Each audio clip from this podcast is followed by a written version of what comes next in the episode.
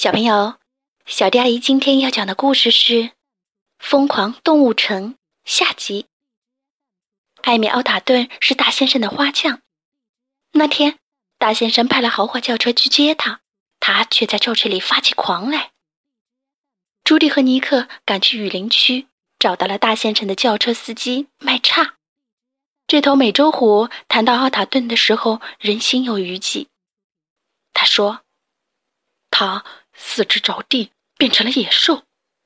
在那之前，他一直反复的叫着“午夜嚎叫，午夜嚎叫”。突然，麦茶也开始发狂。尼克和朱迪飞快的奔跑逃命。朱迪用对讲机呼叫报警官，但是报警官正在专心的玩手机，根本没有听到。朱迪用手铐把美洲虎铐在了一棵树上，他们才惊险的逃脱。随后赶到的牛局长并不相信朱棣的话。朱棣和尼克跳上了缆车，决定靠自己的力量解决这件案子。在缆车上，尼克告诉朱棣，他小时候经常被同伴欺负。那个时候，他希望自己长大以后不仅仅是一只狐狸，就像朱棣小的时候希望自己以后不仅仅是一只兔子。他们意识到，他们之间有很多相似的地方。忽然，尼克发现了什么？路边的交通监控摄像头。摄像头会不会刚好拍到麦叉呢？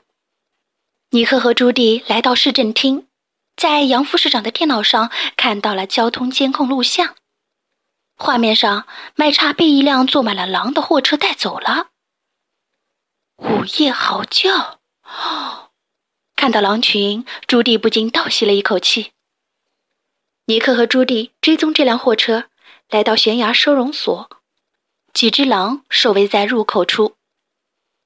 这时，朱迪想到了一个办法，他学着狼的样子叫了一声：“嗷呜！”其他狼也跟着嚎叫起来。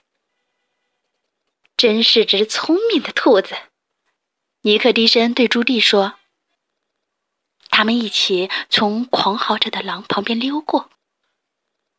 收容所里又阴暗又恐怖，但是尼克和朱迪还是找到了他们想找的动物——麦叉和艾米奥塔顿。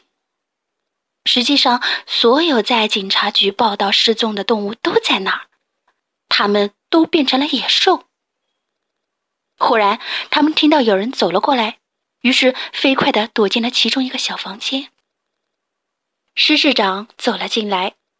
和他一起进来的还有一个医生。朱迪用手机录下了市长说的话。他说：“他想把变成野兽的动物都藏起来，不让任何人知道，包括动物城警察局。”就在这时候，朱迪的手机忽然响了，有人给他打电话。他们暴露了。朱迪和尼克顺着排水管道逃出了大楼，把他们发现的情报发给了牛局长。朱迪逮捕了施市长。我这么做都是为了这座城市，施市长反抗道。但是，把变成野兽的动物藏起来，已经让这座城市陷入了危险。杨副市长成为了新市长，朱迪也因此出了名。朱迪希望尼克加入警官队伍，尼克接受了建议，开始填写申请表。但是，在这起案件的新闻发布会上，朱迪指出，现在所有的证据都表明，只有肉食动物才会变成野兽。也许是因为它们的身体结构，而且这种兽性任何时候都可能发作。尼克对朱迪的这番话感到非常生气。或许你最好不要和肉食动物成为搭档，他对朱迪说。新闻发布会之后，住在动物城的每个动物都变得恐慌。新闻上到处都是有关肉食动物会变成野兽的报道。草食动物对于自己会被猎捕感到非常恐惧。动物城分裂成了两派：肉食动物和草食动物。杨市长请朱棣负责警察局新警官的招募工作，朱棣却交上了警徽，提出辞职。我来这儿是希望把世界变得更美好，朱棣说。但是，我想我破坏了它本来的美好。朱棣回到家乡的农场，碰巧遇见了吉丁格雷。他不再是以前那个爱惹是生非的家伙，现在他和朱棣的父母一起做生意。忽然，朱棣的父亲冲附近的孩子叫道：“不要跑到魔花那儿去！”吉丁耸耸肩膀说：“在我们家，这种花叫做午夜嚎叫。”吉丁和朱棣爸爸解释道：“这种蓝色的花能驱走虫子。”也能让兔子发狂。朱棣倒吸了一口气，他意识到，午夜嚎叫是一种花，而不是狼的嚎叫声。还有，这种花能让所有的动物变成野兽，不管是肉食动物还是草食动物。他跳上家里满载水果的卡车，一眨眼功夫就开得没有踪影了。他得马上找到尼克。朱迪想让尼克帮他找到幕后黑手。他想知道到底是谁把目标对准了肉食动物，让他们发狂。但是，首先朱迪得向尼克道歉。我误解了你，还躲着你。朱迪说：“我真的是一只蠢兔子，你可以原谅我吗？”尼克重放了刚刚的录音。不用担心，他说：“四十八小时内，你还有机会删掉这段录音。”朱迪拥抱了尼克，他们又成了搭档。朱迪让那对北极熊跟踪威斯顿公爵，就是朱迪在小型啮齿动物镇追捕过的那个劫匪。那时他刚在花店抢了午夜嚎叫花。大先生帮朱棣和尼克从威斯顿公爵那里要他们需要的线索。公爵很快招认自己把那些花丢在了一个废弃的地铁站里。在地铁站，朱迪和尼克惊讶地发现了一辆破旧的地铁列车，那里装满了午夜嚎叫花。要想进车厢，他们俩只能从护卫的眼皮底下溜进去，再跳窗进去。这里竟然是一个秘密实验室。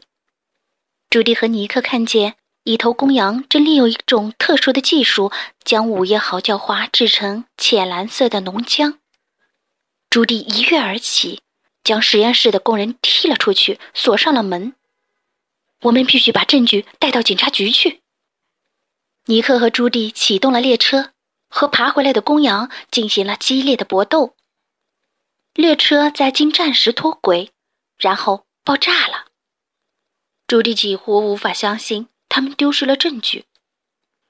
还有这个，尼克说着。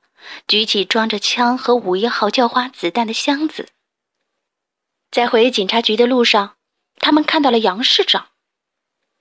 我会继续处理这起案件的，他说。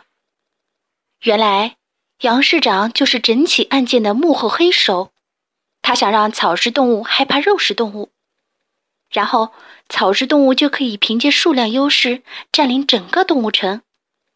那么他就可以成为这座城市的领袖了。杨市长的手下夺走了装着枪的箱子，杨市长朝尼克开了一枪，尼克中弹了。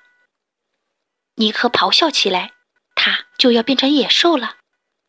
朱棣向后退了几步，“你的计划不会得逞的。”他对杨市长说。“恐怖正是最有效的方法。”杨市长回答。我会让成千上万的肉食动物中弹，他们会证明我说的话。忽然，尼克停止了咆哮，他并没有变成野兽。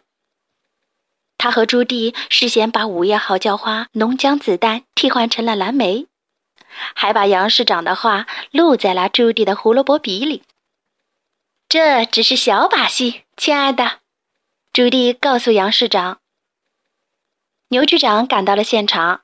他逮捕了杨市长，在杨市长向尼克开枪之前，他自己已经打电话通知了警察局，说朱棣正受到了一只狐狸的袭击。阴错阳差，却让自己的罪行暴露了。很快，尼克就从警官学院毕业了。医生们也找到了治疗午夜嚎叫花感染的方法。奥塔顿先生终于可以回家和家人团聚了，动物城逐渐恢复了平静。终于，尼克和朱莉成为了一对警官搭档。对于是否每个人都无所不能，他们依然存在分歧，但是他们知道，重要的是让这个世界变得更美好。他们正在努力实现这个目标，当然是作为搭档。